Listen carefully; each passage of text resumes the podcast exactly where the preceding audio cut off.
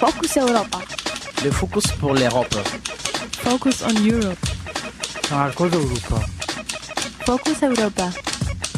Europa en Focuso. Focus Europa. Fokus Europa. Nachrichten und Themen aus Europa auf Radio Dreieckland.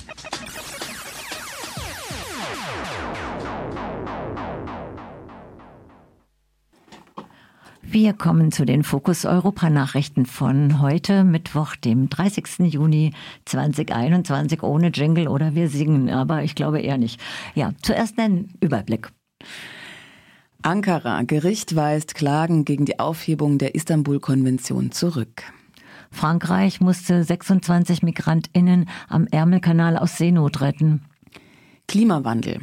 Tote nach Hitze von fast 50 Grad in Kanada. Amnesty spricht von Klima der Angst in Hongkong.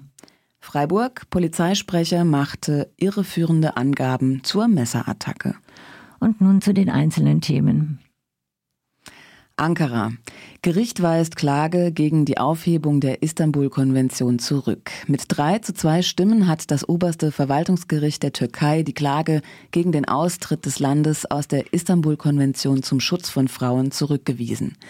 Der Staatspräsident Recep Tayyip Erdogan hatte den Austritt der Türkei per Dekret auf den 1. Juli festgelegt. Über 200 Frauenorganisationen, Einzelpersonen und Oppositionsparteien hatten gegen diese Entscheidung geklagt. Sie argumentierten, dass ein vom Parlament ratifizierter internationaler Vertrag höchstens durch das Parlament aufgehoben werden könne. Die Mehrheit des Gerichtes argumentierte nun damit, dass der Präsident laut der Verfassung internationale Verträge bestätigt. Also könne er diese Bestätigung auch zurückziehen. Die Istanbul-Konvention ist ein umfangreiches Vertragswerk, das die Mitgliedstaaten des Europarates zu einer Reihe von Maßnahmen gegen Gewalt gegen Frauen sowie verschiedene Arten von Belästigung und Diskriminierung verpflichtet. Alle Mitgliedstaaten des Europarates mit Ausnahme Russlands haben das Vertragswerk unterschrieben, aber einige Staaten, wie zum Beispiel Großbritannien, haben es bis heute nicht ratifiziert.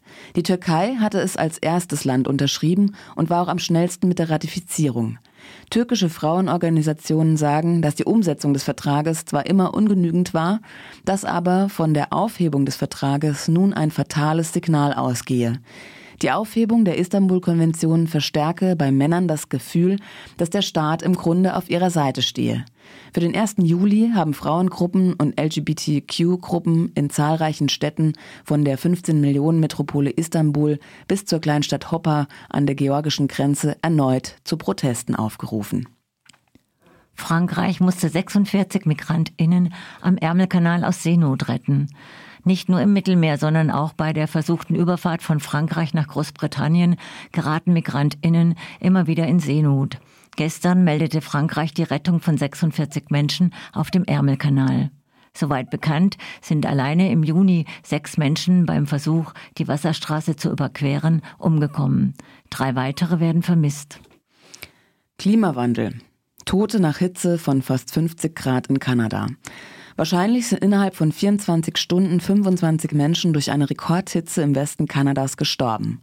Die Polizei in Vancouver berichtet von 25 plötzlichen Todesfällen innerhalb von 24 Stunden, die sie mit der Hitze in Zusammenhang bringt. Seither sind die Temperaturen weiter gestiegen. Messungen in Midal und Lytton in British Columbia ergaben nacheinander am Sonntag, Montag und Dienstag jeweils Allzeitrekorde für Kanada. Am Dienstag kletterte das Thermometer in Lytton sogar auf 49,5 Grad Celsius. Lytton liegt etwas nördlich des 50. Breitengrades, was ungefähr der geografischen Breite von Mainz entspricht. Amnesty spricht von Klima der Angst in Hongkong. Die Menschenrechtsorganisation Amnesty International beklagt ein Jahr nach der Einführung eines neuen Sicherheitsgesetzes ein Klima der Angst in Hongkong. Zuletzt wurden mehrere Redakteure der China-kritischen Zeitung Daily Apple festgenommen. Die Zeitung erscheint nun nicht mehr.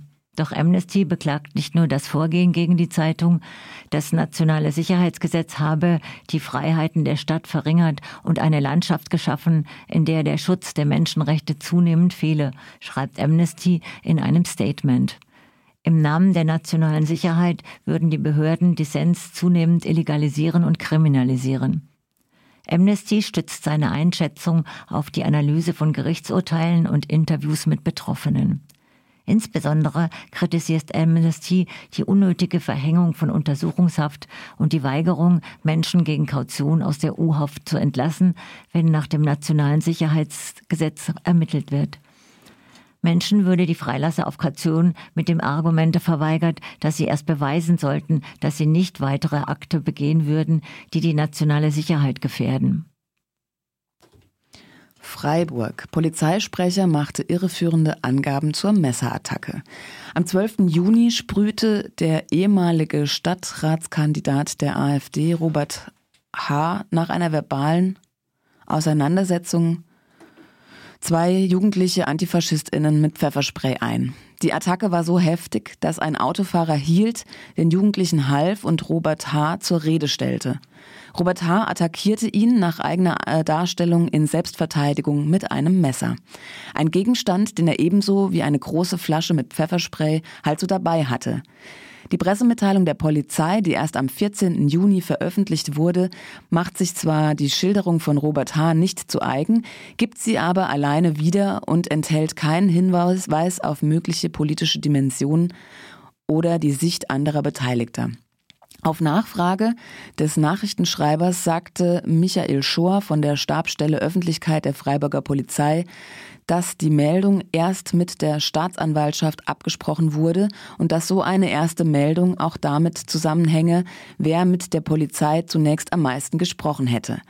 Außerdem wies er auf eine polizeifeindliche Einstellung der beiden Seiten hin. Damit wurde suggeriert, dass die Polizei keine andere Darstellung kannte. Allerdings ist mittlerweile durch Recherchen der Taz herausgekommen, dass das Opfer der Messerattacke sehr wohl von der Polizei, und zwar noch am 12. Juni, zwei Tage vor der Pressemitteilung, vernommen wurde. Es gab also auch Angaben von der anderen Seite, aber sie wurden bei der Pressemitteilung von Polizei und Staatsanwaltschaft mit keinem Wort berücksichtigt und auf der Pressestelle der Polizei antwortete man noch am 15. Juni mit der Devise Mein Name ist Hase, ich weiß von nix. Die Staatsanwaltschaft wollte mit Hinweis auf laufende Ermittlungen nicht einmal die Frage beantworten, ob es überhaupt weitere Zeugen zu dem Geschehen gebe und deckte damit die einseitige Darstellung der Freiburger Polizei, die ihr ja auch vor der Veröffentlichung vorgelegen hatte. Focus Europa. Le Focus pour l'Europe. Focus on Europe. Marcos Europa. Focus Europa. Europa en Focuso. Focus Europa. Fokus Europa. Nachrichten und Themen aus Europa auf Radio Dreieckland.